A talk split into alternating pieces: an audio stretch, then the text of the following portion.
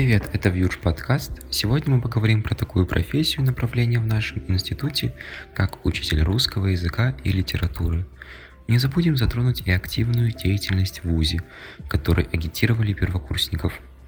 И сегодня в качестве гостя у нас в подкасте про форк Института гуманитарного образования, направление истории, филологии и иностранных языков. Меня зовут Софья Протопопова. На кого ты учишься? Я учусь на учителя русского языка и литературы, пятый курс. Почему именно эта профессия и вуз? Я с детства любила литературу, я участвовала в различных конкурсах чтецов, любила читать сильно, а в девятом классе увлеклась театральным мастерством, и у меня был выбор либо поступать в театральное, либо на профессию с литературой, ну, как-то связанную. И почему-то я побоялась, подумала, лучше выберу с литературы и подавалась в Лит-институт Горького в Москве и у нас в МГТУ на учителя русского языка и литературы. Я исходила из того, что мне нравится литература, я люблю детей, если что, я как-нибудь найдусь в этой профессии. И в итоге в Лит-институт я не поступила. Мне сказали, что как я пишу, так в России не пишут. Для меня это гордость сейчас, что так сказали. А ну и, соответственно, я больше никуда не подавалась, и вот в МГТУ осталась. Какие сильные и слабые стороны есть в твоей профессии? И сильных много, и слабых сторон много. Тут, наверное, вопрос в любви к своей профессии да, если ты, тебе эта профессия нравится, то ты уже не задумываешься о сильных сторонах, ты кайфуешь, ты работаешь, ты разрабатываешь уроки, ты работаешь с детьми, и ты видишь, что если у тебя есть какие-то проблемы, да, с точки зрения определения себя в этой профессии, ты над ними работаешь. А если говорить в общем, то, наверное, современное образование в России именно с точки зрения поддержки педагогов, оно не сильно развито. То есть, когда мы говорим педагог в школе, это не просто учитель, который разрабатывает уроки, преподает и заполняет журналы. Это еще человек, который тратит кучу своего времени на заполнение различных электронных ресурсов, документов, бумажек. И это занимает огромную часть жизни учителя, и, на мой взгляд, это минус. То есть это слабая сторона профессии. У нас это ну, не до конца развито. И это не до конца материально поощряется. То есть нам кажется, ну вот пришел учитель, отработал там 6-8 уроков и ушел, а никто не задумывается о том, проверка домашних заданий, сколько занимает времени, проверка контрольных работ, а, загрузка домашних заданий, разработка уроков, если мы говорим про молодых педагогов, которые только пришли в школу, им никто не дает методических конспектов. А по-хорошему, если ты хороший педагог, у тебя на одно занятие, на разработку одного занятия будет уходить от двух часов, ну, если ты горишь этой профессией. И мы считаем 6-8 часов в школе, плюс проверка тетради это 1-2 часа, ну, плюс-минус в зависимости да, от того, насколько ты там профессионал и так далее. И плюс еще работа, работа. И ты забираешь работу домой, тратишь время дома, и на, на личную да, жизнь, на какие-то дополнительные хобби у тебя времени не так много остается. Вот, наверное, для меня в этом минус современной профессии вот, учителя в школе. Я говорю именно про школу, не про онлайн. А учителей, да, сейчас это тоже развивается активно профессия, не про репетиторство, а вот именно про учителей. Наверное, поэтому мне бы и не хотелось работать учителем в школе на данный момент. Кем бы ты хотела работать, репетитором или онлайн-преподавателем? Ну, я сейчас уже работаю онлайн-преподавателем в канадской школе разговорного русского языка. Я преподаю детям билингва, которые живут в Америке, то есть их родители русскоговорящие там, или из стран СНГ переехали в Канаду или в Америку. Но есть у меня еще ребятки с Эквадора, то есть это Южная Америка. И я вот онлайн преподаю русский язык и литературу. Правда, есть минус по ночам, да, там с 4, с 3 утра приходится вставать, но тем не менее, я работаю сейчас. Сказать, что это профессия мечты, и я хочу всю жизнь работать учителем, нет. Честно, я в поиске. Когда я поступала, я думала, вот я отучусь, и потом пойду снова на театральное или еще куда-то. А за пять лет различной деятельности, активистской и учебной деятельности, я поняла, что пока я не понимаю, да, каков итог я хочу своей жизни в плане самореализации. Возможно, это нормально, там, каждые семь лет менять профессию, да, и пробовать себя везде. Вот, наверное, пока, да, я учитель, я могу ответственно заявить, потому что я работаю. А дальше я не знаю. Я вот закончу, и я прям выделю себе годик на то, чтобы поискать, кем я хочу быть. Там, организатором авторских туров или все же поступить, э, пройти какие-нибудь курсы по телерадио, журналистике, без понятия вообще. А может, продолжу учителем работать. Как у тебя проходят вот эти вот уроки, которые ты преподаешь дистанционно? Очень и... интересно. В Зуме непосредственно нам выдают аккаунты, они оплачены, соответственно, и у нас нет ограничений по времени. Один урок идет от 40 до 45 минут. Мы работаем в совокупности с методистом. А он разрабатывает конспект уроков, э, отправляет мне, я смотрю, где-то что-то корректирую под свою группу, да, там, например, у меня детки от, я работаю от 7 до 12-13 лет, ну, там, первая группа от 7 до 9, вторая, там, от 10 до 12-13 лет, и, соответственно, я смотрю, что может подойти для ребят, да, что может быть сложнее, и провожу урок. Там просыпаюсь в 4.30 утра. Вот так начинается мой, мой, мой будний ранний день, да, раннее утро этого дня. Запускаю Zoom, умываюсь, сажусь и загружаю, жду, общаемся, провожу. То есть все так же презентация, но много игротехник, много определенных тренажеров. То есть, конечно, онлайн-образование корне отличается от э, то, тех методик, которые нам, например, э, рассказывали на наших предметах по методике преподавания вот у нас в ВУЗе. Ну, часть каких-то, конечно, сохраняется, игры техник, например, те же кроссфорды онлайн и так далее, мы это можем перенести. А часть мы, конечно, добавляем, включаем, активничаем с учетом того, что это дети, ну, не носители языка да, то есть билингвы, они как бы, они могут думать и на русском, и на английском, но все зависит от того, как с ними работают дома родители. Есть те, кто читают по слогам в 9 лет и не сильно понимают э, даже речь, не сильно могут анализировать, а есть дети, которые там и в 7 лет, вот у меня есть Мишель в старшей группе, она уже падеже освоила. Ты каждый раз ищешь новый подход, это интересно. Часто бывает вот в силу непонимания какого-то слова, они, ну, бывают смешные ситуации. Буквально сегодня мы читали рассказ там про девочку, которая хотела согреть холодильник, и там была такая фраза «родители так расчувствовались, что там они там обняли Машу и так далее». А у меня Ингрид читает «родители так разложились». что то-то, то-то. Я говорю, Ингрид, милая, нет, давай читай по слогам, какое слово. Значения разные. Ну и таких, конечно, много смешных историй бывает. Это весело. Как ты думаешь, онлайн-образование сможет заменить очное образование? Нет. Однозначно оно не будет, ну, не заменит его полностью, но, скорее всего, вкрапление или соединение, некий симбиоз по итогу мы, скорее всего, получим. То есть, например, уже в Америке у них дети ходят, например, два дня в школу, два дня у них онлайн образование. Или если раньше у них было такое понятие, как э, каникулы из-за снега, у них выпадает снег, и у них каникулы. А, и они просто сидели дома. Сейчас это переходит каникулы дома, но у них идет онлайн образование. Вот, скорее всего, некий симбиоз, совокупность, конечно же, она будет.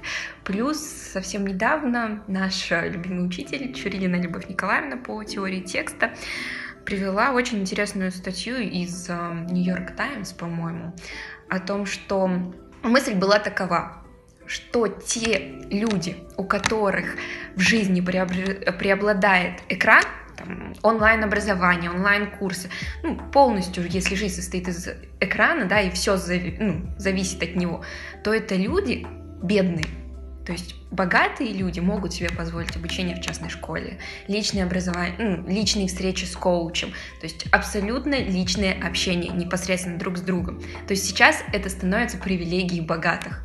Мысль интересная, но о ней можно вообще долго разговаривать, но это другой вопрос, конечно. Ну так на подумать вот можно. Какие советы ты можешь дать студентам с младших курсов твоей специальности? Учитесь, я всегда говорю, и на тренингах очень много посещала различных обучающих курсов, и периодически информация повторяется, иногда неинтересно, и мне один тренер сказал очень хорошую мысль, и я ее, думаю, можно применять везде, и в обучении, и в каких-то soft skills, когда ты изучаешь их. Ищите везде полезности. То есть неважно, нравится вам учиться, не нравится вам учиться, нравится вам слушать информацию, нравится вам педагог, не нравится, ищите везде полезности. Это не обязательно будет та информация, которую говорит вам педагог, да, непосредственно то знание. Возможно, оно вам никогда не пригодится. Но, например, обратите внимание на то, как преподносит эту информацию педагог. Он может ну, рассказывать интересно, а может быть наоборот, быть неинтересным. И тогда для вас это урок ораторского мастерства как не надо. Да? То есть везде ищите какие-то полезные мысли, интересные факты. Иногда он может поделиться жизненным опытом, который когда-то вам пригодится. Да? Вот, соответственно, я бы дала совет, ищите везде полезности.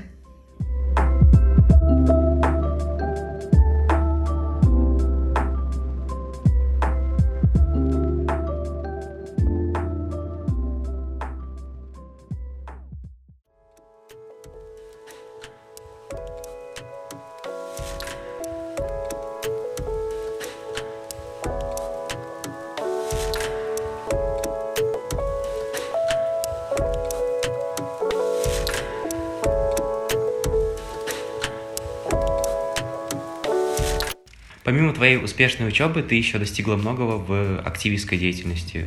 Расскажи, пожалуйста, почему ты решила стать активистом? У меня не было такого, все, я стану активистом. Это происходило, наверное, очень органично еще со школы, когда я, повторюсь, выступала на различных конкурсах. Потом э, в 2000 2015 году я попала на такой проект от Министерства образования и науки Челябинской области Академия лидерства. Это тогда был первый такой молодежный проект, обучающий. Там со всей области выбирали самых активных, самых инициативных ребят и обучали. Обучали soft skills. Мы ездили в правительство Челябинской области, мы встречались с губернаторами, заместителями губернаторов, с министрами. Соответственно, это была огромная школа. По итогу мы готовили, разрабатывали, реализовывали свои социальные проекты у себя в городах. То есть мне тогда было 17 лет, и когда ты впервые с этим сталкиваешься, это, конечно, огромный опыт. И я постепенно, постепенно влилась сначала в общественную деятельность. То есть я начала реализовывать проекты там, по культуре, по тренерству непосредственно, по soft skills. Я в 2017 году, это был, по-моему, либо первый, либо второй мой курс, скорее всего, второй, я поехала на обучение в Ассоциацию тренеров Российского союза молодежи. Я там была самым младшим участником вообще. То есть тренеры — это те, вот, кто на форумах спикерами являются непосредственно. И я проходила обучение, это было, конечно, неимоверно незабываемое впечатление было море. И вот так постепенно, постепенно я реализовывала различные проекты, причем я думаю, если я могу на город и на область реализовывать проекты, то в университете я тем более могу там себя проявить, быть полезной. Я прошла все ступени обучения, именно активиста у нас в УЗИ проходила студ прорыв, ШСЛ, две ступени, а, лучший актив абсолютно везде. Ну и как-то постепенно, постепенно добралась до профорга, стала председателем правобюро у нас в институте, причем это совершенно случайно произошло. Ну как случайно? Предыдущий профорг, который был до меня, она говорит, вот я ухожу, кто хочет себя попробовать, давайте я создам беседу, буду вас обучать. Я такая, давайте, я хочу. Нас там было 5 или 6 человек, и все были студенты, и они работали только в пределах вуза. А у меня на тот момент был проект «Областная школа тренеров «Горизонт» в Челябинске. То есть каждые выходные мы уезжали в Челябинск, к нам приезжали ребята со всей области, мы приглашали тренеров с Москвы, с Питера, с Томска, и они обучали тренерству непосредственно, как правильно вести тренинги, как правильно преподносить soft skills, как правильно там, вести ораторское мастерство и так далее. И каждые выходные я уезжала. Ну, мне, соответственно, вот там до каких-то заданий было, мягко говоря, не, не то чтобы нет дела, не было времени, да, то есть выбор приоритетов был. И потом, ну, тем не менее, нас, у нас не было вот этой очистки, да, вот ты не делаешь все, ты уходишь э, с этой гонки за председателя профорга, и вот день выборов, я прихожу, думаю, ну, мне, скорее всего, ничего не светит, я там в правкоме один раз появлялась, сделаю презентацию, расскажу о том, что я знаю, что умею. Если ребята захотят, они за меня проголосуют. Не захотят, ну, это прекрасный опыт выступления на выборах. Вот как раз, как раз таки о том, что везде ищите полезность. Я думаю, когда мне еще предоставится шанс представить себя, э, рассказать о себе и поучаствовать в выборах. Ну, неизвестно же когда, тем более это прям все официально, с мандатами, с голосованием. Ну, я вышла, рассказала, за меня проголосовали, и я и меня добавляют там в, течение часа в беседу про форгов э, по всему университету. Я звоню маме, говорю, мам, я стала председателем пробюро у себя на направлении. Она говорит, ну, поздравляю, ты там вроде в Болгарию в следующем семестре собралась уезжать. Я говорю, ну да. Ну и все, и постепенно-постепенно вливалась, э, работала, и сейчас вот я горжусь тем, что создала некий пул, создала свою команду, собрала свой актив, потому что есть такой момент, когда уходит профорк, уходят э, его активисты. И мне приходилось все это делать с нуля, а из-за того, что у меня не было как таковой подготовки, я методом проб и ошибок э, училась, как правильно руководить активом, как правильно мотивировать студентов и так далее. Но это другая история, это другой опыт, потрясающий, которому я благодарна неимоверно. Вот, если коротко. Скажи, пожалуйста, как ты собирала свою команду и распределяла должности? В некоторых организациях действует принцип опыта. Вот он много поработал, я его возьму. У меня такого нет, потому что я сама пришла без опыта, и я знаю, что всему можно научиться. Вопрос э, в личных качествах человека и в его личной мотивации, насколько ему это интересно, насколько ему, насколько он готов вкладываться и работать. Вот, например, говорить, если про моего зама, да, мы с моими предыдущими замами устраивали конкурс на выбор заместителя, и у них там была куча заданий, и по итогу мы встали перед выбором, а кого же взять, и, честно говоря, решил все случай, когда я пишу в беседы, говорю, ребят, мне очень нужна помощь, вот у нас ушел ни с того ни с сего эм, руководитель пресс-центра, и мы ищем человека, говорю, я его обучу, говорю, всю информацию дам, то есть есть возможности развития, поездки на... Ну, и мне никто не отписался, кроме, кроме Карины. Тогда я подумала, ну, я ее знала как лидера, как очень активного человека, но при этом я знала, что она вот больше волонтерская деятельность ее там увлекает в епархии. И я говорю, окей, Карин, давай. Я вижу там 2-3 дня проходит, и вижу, что этот человек просит меня, дайте информацию, я то, то. Да, у нее не все сразу получалось, да, многим не нравилось то, что у нас получалось, но я видела, как она учится и как она старается. И я подумала, почему бы и нет? Я спрашиваю, Карина, ты хочешь быть моим заместителем? Потому что я, честно, увидела в ней себя. Вот, наверное, по этому принципу. Я поняла, что мне будет комфортно с этим, с этим человеком. И я видела, что где-то она даже лучше меня плане того, что ей гораздо легче дается та же коммуникация, тоже включение, привлечение людей к себе. То есть она, оп, оп, здесь договорилась, там договорилась. И я думаю, круто, мне с этими людьми было сложнее выстраивать коммуникацию. Я подумала, да, почему бы и не Карина? И таким образом она стала заместителем, и я нисколько не жалею. То есть я вижу, что этот человек работает, этот человек выбрал ну, приоритеты, да, и даже отказался от части своей деятельности, там, от того же волонтерства, ради того, чтобы развивать актив. Я тоже от многого отказывалась и вкладывалась в наш актив, в наш институт. Да, то есть у меня, я смеюсь, иногда мне кажется, что я пошла на понижение, потому что я работала на город и область, а потом мой мир сузился до уни университета. Но я нисколько не жалею, потому что когда я вижу, что наши ребята начинают там ездить на форумы, впервые защищать социальные проекты, организовывать свои мероприятия, там викторину они сами придумали, организовали с нуля, там Хэллоуин тот же, да, раньше другой институт занимался Хэллоуином, но у нас раз, два, три мероприятия, теперь к нам приходится с других институтов на наши мероприятия, и я горжусь ими, я думаю, не зря. Вот по такому принципу я выбираю, когда, когда я вижу, что человек горит, и он готов учиться. Потому что ко мне многие приходят, я хочу попробовать, а почему не я? Ну, потому что мало усилий, или потому что я вижу, что это личный интерес, шкурный. Когда вот я хочу стать замом, потому что это круто. Не потому что это несет ответственность, и я хочу эту нести ответственность, и я хочу помогать другим. А когда его желания сконцентрированы только на своих желаниях. Я не люблю вот эту эгоистичную позицию. Вот, наверное, исходя из этого. Надеюсь, что я дала ответ. На самом деле тебе есть чем гордиться. Мне прям очень нравится команда. Были ли у тебя моменты, когда ты хотела бросить свою активную деятельность? Бросить нет. Но когда все...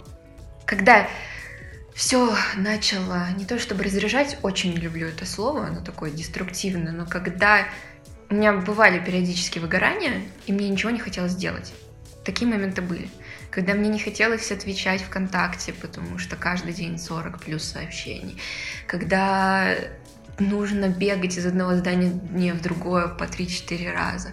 Когда ты, тебе кажется, что все, что ты делаешь, ты делаешь не так, потому что на собрание к тебе там приходит 5-7 человек вместо изначально запланированных там 20-30, особенно на начальных этапах. Мне казалось, что все, я сильно много вкладываюсь, а дачи нет. Такое перегорание было, но я с ним боролась, да, и с новыми силами в бой преодолевали. Тоже вот те, кто, наверное, помнит, года два-три назад у нас была борьба за буфет от МГТУ.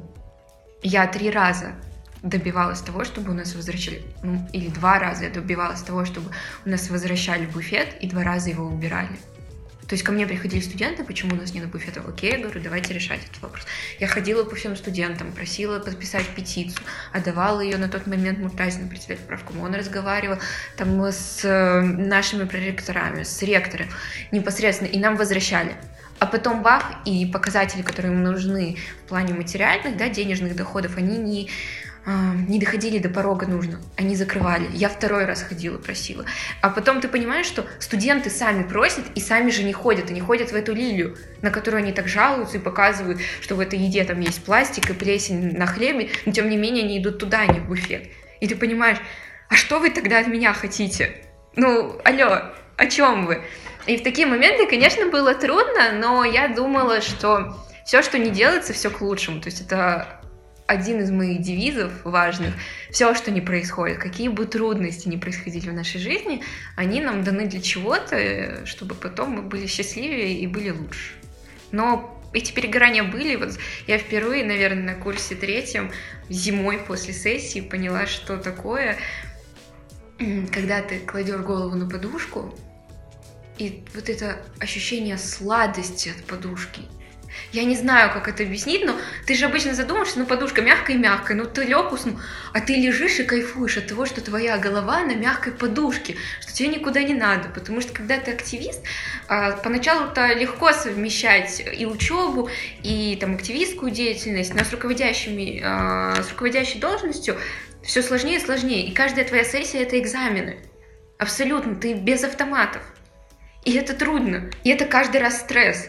То есть каждый, это, каждые полгода это маленький ЕГЭ получается, маленький ЕГЭ непосредственно. И потом ты кладешь голову на подушку и думаешь, как это хорошо. Ну, полежишь месяц-два и заново бой. Ну, благо у меня уже на тот момент была команда, которая могла меня где-то прикрыть, где-то помочь, где-то вдохновить. Потому что когда человек один, э, ну, он мало чего добьется ну, именно в командной работе, где она подразумевается непосредственно. Потому что, на самом деле, человек э, по силам э, слаб.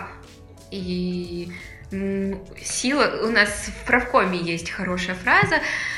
Сила участника, его команда, э, там, а сила команды его участник. Вот что-то в таком роде, это замечательная фраза. И всегда нужно окружать себя людьми, которые мотивируют, вдохновляют, а, пинают где-то.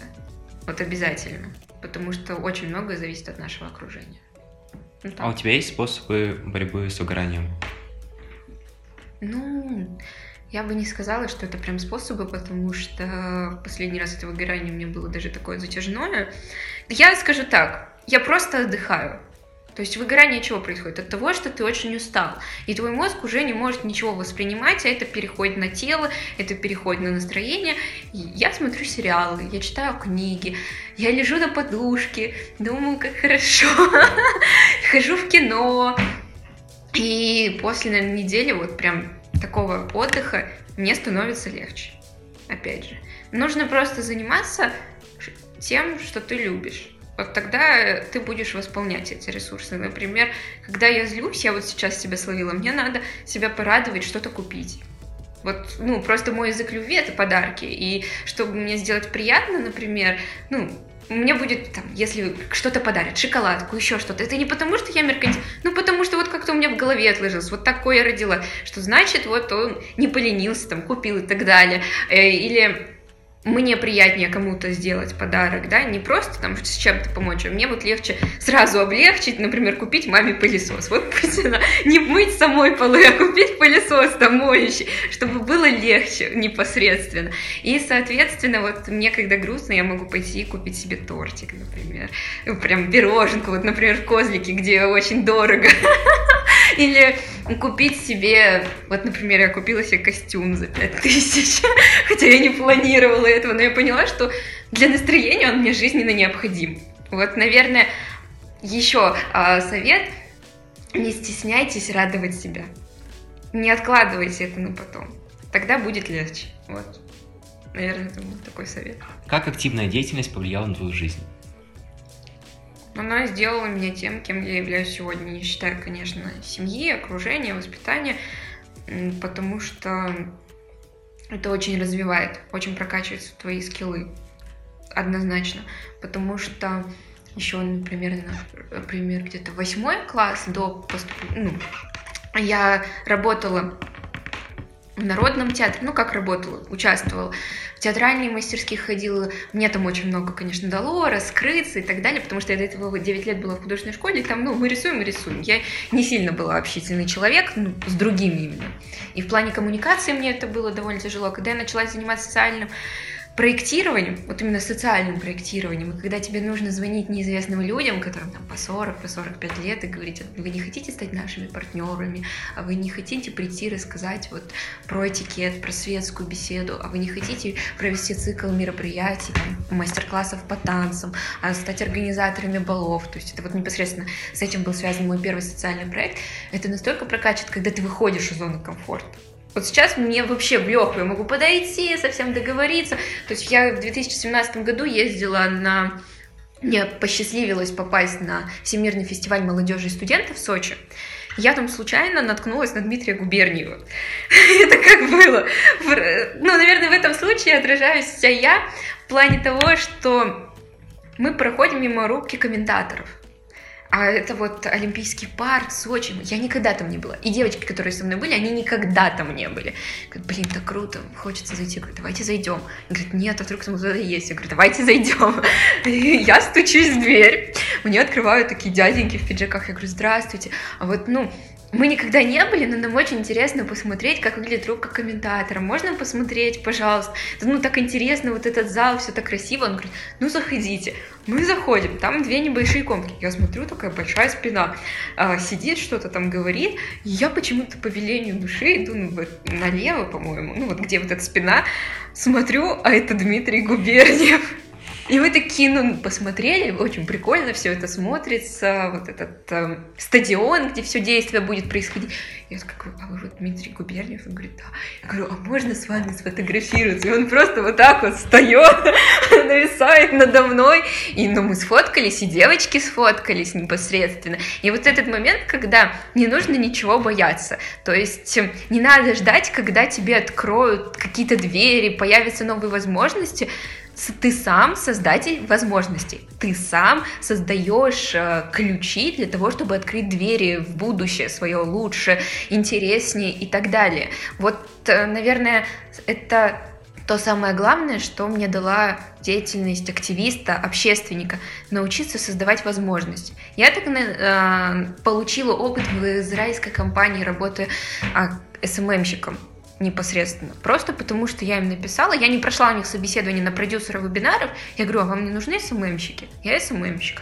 Говорит, нужны. И так я стала главой там, небольшой команды по SMM центр, который был реально. Вот этот момент, когда не нужно ничего бояться, нужно жить улыбаться, стучаться, биться и говорить, какой я крутой. Ну, по-настоящему. Не придумывать, конечно, а прокачивать себя и потом использовать то, что тебе дается в этой активистской деятельности, те навыки в жизни. Потому что никто для тебя ничего не будет делать в плане, да, могут быть родители, которые готовы тебе помогать, близкие люди, но твое счастье не зависит ни от кого, оно зависит только от тебя. Понятно, что на настроение могут влиять близкие люди, это естественно, потому что у них у вас там связь и так далее, но тем не менее от твоего счастья, да, твое счастье зависит только от тебя, и все. Есть крутая очень корейская сказка на эту тему, но э, если вдруг кто-то захочет почитать, это сказки Коммунион, в поисках лица, по-моему, она вот так называется если кто-то захочет посмотреть. Она буквально маленькая, там три минуты займет, но она потрясающая на эту тему. Как активная деятельность влияет на учебу? Все зависит от тебя. Есть несколько типов активистов. Я, наверное, их выделю в три. Первый — это человек, который делает ставку на активистскую деятельность и полностью забивает на учебу. Я не поддерживаю такой формат. И, соответственно, он сидит без стипендии. Сидит без стипендии, значит, нет возможности податься на ПГАС, нет ПГАС, соответственно, нет мотивации работать, и этот человек ну, через полтора года он уходит непонятно куда, ему уже трудно восстанавливать свою учебу, и он непонятно где, непонятно как. Второй тип средний, да, то есть вроде бы и тут в активистах, и вроде бы учеба, но приоритет вроде как-то больше учебе, и, соответственно, тоже толку мало. Есть другой вариант. Он, конечно, самый сложный, но самый продуктивный. Когда ты со всей душой э, учишься, и со всей душой работаешь активистом, да, в своем студенческом объединении или реализуешь свой проект, неважно, да, то есть мы сейчас понятие активист вкладываем непосредственно человека, который занимается общественной деятельностью. В рамках вуза, не в рамках вуза, неважно. Ну и тут, конечно, есть вопрос, когда ты хочешь, ходишь на все пары и работаешь, но ты очень быстро, конечно, выгоришь, да, то есть тебе нужно будет чаще делать перерывы, чаще делать отдых. Либо вот, ну, к сожалению, у меня так получалось после середины третьего курса, что я много пропускала пар, но потом я дувалась на сессиях. То есть у меня нет в моей зачетке троек. Да, у меня есть две четверки за пять лет, но я не считаю, что это прям беда-беда. Все остальные у меня сессии закрыты на отлично. Это очень трудно, когда у тебя есть там две ночи, чтобы выучить э, полностью 76 билетов. Не каждый так может. Поэтому тут нужно исходить из своих возможностей. Я ни в коем случае не призываю так делать. Я делаю плохо. Нужно хотя бы периодически появляться, брать задания, в течение года выполнять. Я по опыту знаю. Иначе, ну, это тоже, ты потратишь очень много сил на сессию, вот эти две, две недели, да, когда у тебя получается 7 или 8 экзаменов, потому что даже зачеты ты сдаешь по билетам, и к тебе нет никакой лояльности непосредственно. Либо ты в течение года, да, ты не прям а, супер а, постоянно ходишь на пары, но ты выполняешь все задания на портале, ты подходишь к педагогу, ты запоминаешься, да. Если ты на паре, тебя должно быть слышно и видно, если ты активист. Активист ты должен быть по жизни не просто крутой где-то в проектах, но ты должен быть еще и крутым на паре, чтобы все понимали, да, она редко бывает, но она знает. Вот у меня так с литературой было. Я при, приходила там на 3-4 пары за семестр, потом я приходила на экзамен, начинала отвечать буквально 2-3 предложения, мне говорили, давай зачетку, я вижу, что ты знаешь. Вот этот момент в подходе, в уверенности в своих силах. И это с учетом не тому, что тебе кто-то должен, а потому что ты поработал, потому что ты показал себя. Потому что, будем честными, в университете педагогам ну, пофиг на тебя. Ну, это твои проблемы. Я, конечно, не говорю, когда я училась в Болгарии, вот там реально всем пофиг. Ходишь, не ходишь, как бы тебе никто звонить не будет. Ты пришел на пару, ушел с пары, даже не отпросился. Там реально без разницы на тебе. У нас, конечно, вот еще есть этот момент, что тебе могут позвонить, узнать, сказать, давай делай. То есть у нас еще ощущается эта поддержка от учителей, и это нужно ценить, и нужно быть благодарным, потому что я всегда после каждой сессии, после каждого сданного экзамена говорю спасибо вам большое за понимание, и я желаю вам поменьше таких студентов, как я, потому что, опять же, возвращаясь к самому первому вопросу, там, ну, одному из первых про сильные и слабые стороны педагогов, это занимает очень много времени работать с должниками, и такими не нужно становиться. Нужно ценить свое время и ценить время других. К сожалению, я об этом начала задумываться не так давно, и мне, ну, ну, конечно, что уже что есть, да, оправдывать себя не буду, но тем не менее нужно стараться всегда. И это возможно быть отличником, быть хорошистом и при этом достигать больших успехов в активистской деятельности. Это нормально. Вопрос только в лени. Все остальное, когда я не успеваю, это оправдание. Это ваши косяки. И то, что я сдавала так сессии каждый год, это только мои косяки. Это мой был выбор. Я никого не буду осуждать в этом. Тебе нравится быть в мероприятиях больше участником или организатором? Сейчас уже организатором. Я выросла из того, чтобы быть участником. Ну, мне это не сильно интересно. Единственное, если уже, наверное, мероприятие уровнем повыше, я понимаю, что я там что-то получу. Например, я в начале сентября 2020 года попала на форум «Острова» на Сахалине. Вот там, конечно, я была супер активным участником, мне очень нравилась организация мероприятий. Я понимала, то, что нам дается, оно дается не просто так, что с нами дальше будут работать, что мы делаем реальные проекты, которые потом э, найдут отражение в жизни. И там я кайфовала от того, что я участник. Но потому что уровень был настолько для участников организован, что я могла поговорить с губернатором Сахалинской области. Ну, конечно, на таком мероприятии очень интересно быть участником. А вот э, наверное, на уровнях поменьше, ну, уже, конечно, организатор, потому что когда ты побывал организатором, ты уже начинаешь замечать, замечать косяки других. Но я, конечно, всегда отношусь к этому лояльно. Ну, бывает и бывает. То есть вот у меня нет такого, ой, вот у нас там на 30 минут что-то сдвинулось, у нас обед холодный, мы там не успели. Не... Нет, ну, как бы, ребят, спасибо, что, что вообще организовали, что взяли участников. Я покайфовала, какую-то полезность для себя словила. Но уже, конечно, интереснее что-то организовывать. Это естественно. И даже не больше организовывать, а как направлять, наверное вот именно если говорить про уровень университета, когда я вижу, что мои ребята организуют сами, а от меня нужна только помощь и поддержка. Это гораздо круче, потому что я вижу свои вложения в этих ребят. Вот, наверное, в таком формате. Как происходит организация мероприятий? Что конкретно тебя интересует? Потому что по организации мероприятий, да, есть тренинги по 5, по 5 часов. Ну, давай возьмем, например, э, ну, вот, института. Ну, Институтское ну, мероприятие такое.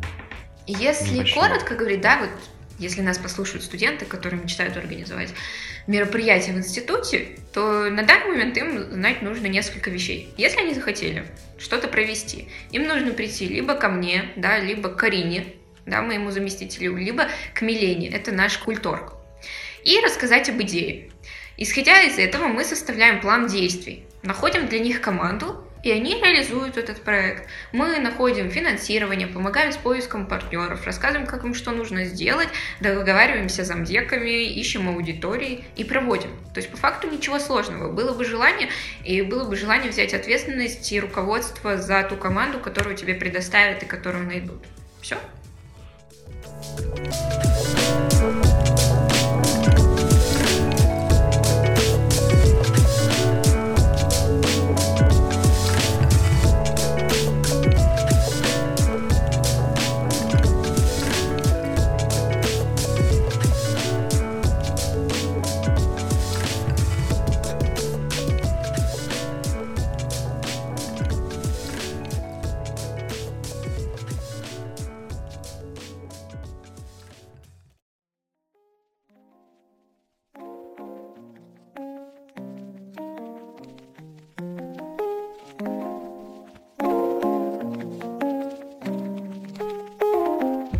Тебя есть какое-нибудь любимое хобби?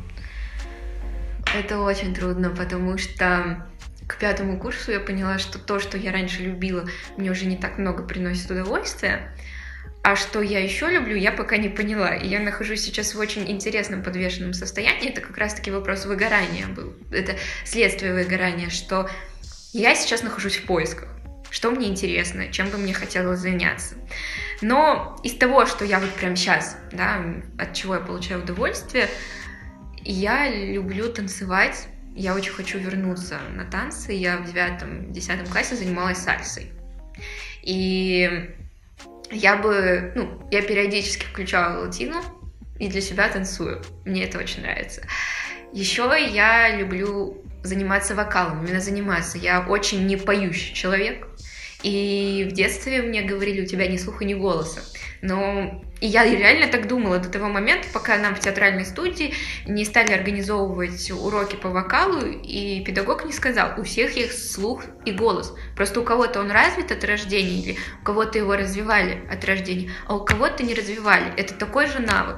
Это просто умение работать со связками, с дыханием и так далее. И мне это очень нравится. Я обожаю эти занятия по вокалу, но в силу того, что это стоит денег, да, работать со взрослыми, я себе крайне редко могу это позволить хобби. Просмотр сериалов считается за хобби.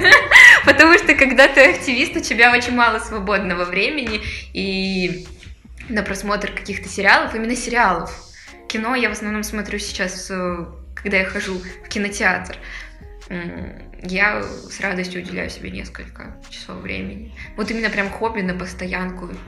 Больше, наверное, ну, книжки читать, но мне кажется, это уже как образ жизни, чтение книг это нужно. Не всегда получается много читать, но хотя бы по чуть-чуть. А что ты можешь посоветовать из сериалов или литературы для досуга или просто саморазвития? Так, Смотря, конечно, что интересно ребятам, если говорить про soft skills некие, да, навыки, я всем советую начать изучать психологию. Ну, с точки зрения взаимоотношений мужчины и женщины, с точки взаимоотношения, взаимоотношений, а, коммуникации в группе, руководства, там, команды и так далее. Очень много различной литературы, потому что, мне кажется, это очень важно. У нас не учат общаться, у нас не учат разговаривать, а, а в силу того, что смартфон и интернет преобладает, и когда ок, ну ок, давай, пока и так далее, мы перестаем чувствовать людей, с которыми мы общаемся. Мы теряем чувство такта, мы теряем возможность э, вот это незримой связи, получать удовольствие от общения и быть полезным друг для друга. Для меня это очень важно. В любой деятельности быть полезной. Очень важно. И вот психология, да, именно э, куча различной литературы.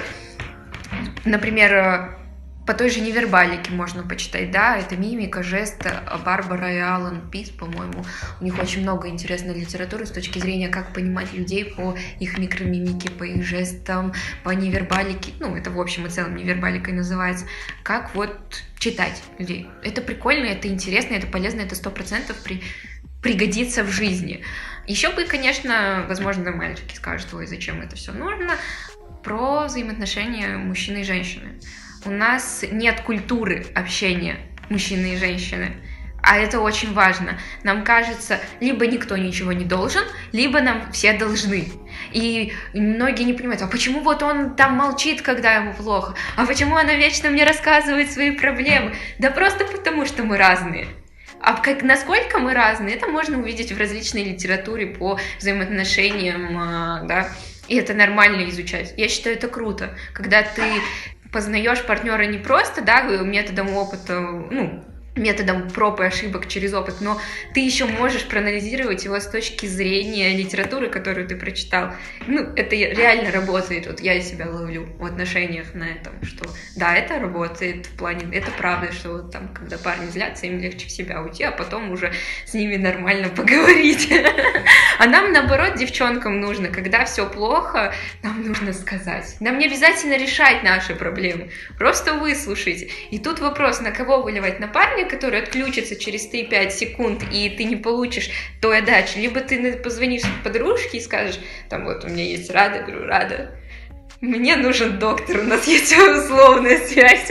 И мы сидим, и мы друг друга слушаем, помогаем, и потом кайфовые приходим, и я уже радостная, веселая, там, я не выливаю особого негатива и так далее. Это интересно ну, это мой опыт, да, чер, полученный через литературу. Кто-то получит другой опыт.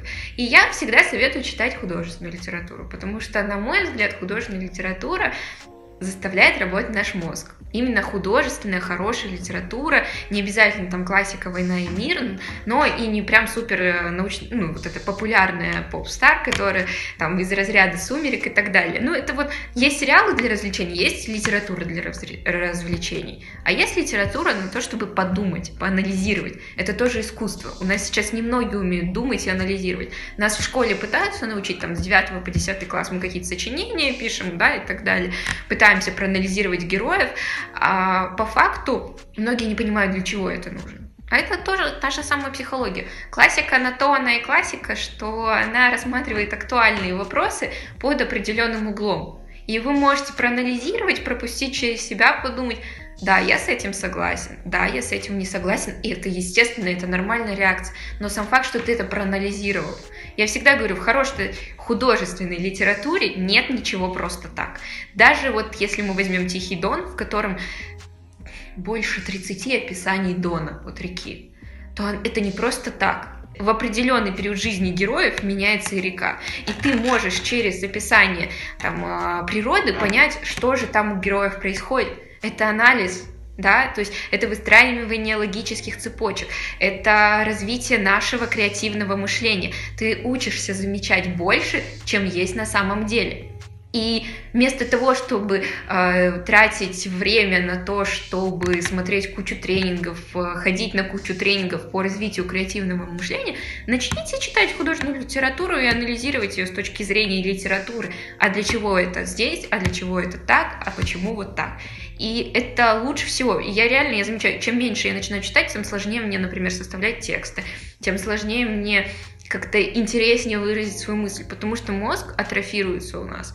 И в силу того, что у нас все тексты современные это максимально не сжаты, никакого развития нет. Просто тупо донести информацию то художественная литература, она не просто про коммуникацию, она еще и про душу, и про личность, и про ответы на какие-то твои вопросы, или наоборот про создание каких-то твоих вопросов, да, то есть все равно заставляет наш мозг мыслить. Недавно мне книжку подарили, «Кофейня» называется, не советую читать, Вячеслава Праха. Ну уж простите меня, Вячеслав, но когда ты пишешь в тексте, что дверь кофейни открывалась, чтобы закрыться, о чем вообще идет речь? А для чего еще дверь открывается? У меня был такой вопрос. Я сидела 15 минут ухахатывалась. И там пишут, Вячеслав, он настолько тонкий психолог и так далее. То есть еще художественная литература, она развивает в тебе вкус, да, как если ты хоро- слушаешь хорошую музыку, и ты можешь потом отличать, а, да, вот это не очень музыка, там из двух-трех нот состоит, это хорошая, да, гармоничная, которая тебе делает приятно внутри, на душе оставляет. Также и с литературой. Ну, в силу того, что у нас все быстрее, быстрее, быстрее, людям хочется быстрее проглотить, на сюжет посмотрел, о, там такой сюжет, там, и там так все завернули, а чуть-чуть подумать э, не хотят. Вот надо думать. Вот, поэтому здесь же все от вкуса зависит. Поэтому я тебе много посоветовать не могу по литературе. Мне очень Рэй Брэдбери нравится, он всегда разный, если говорить про художественную литературу. Такой необычный, периодически. Ну, в разной литературе он везде разный. Поэтому тут от вкуса зависит, что конкретно интересует человека. Хорошо, спасибо большое. Пожалуйста.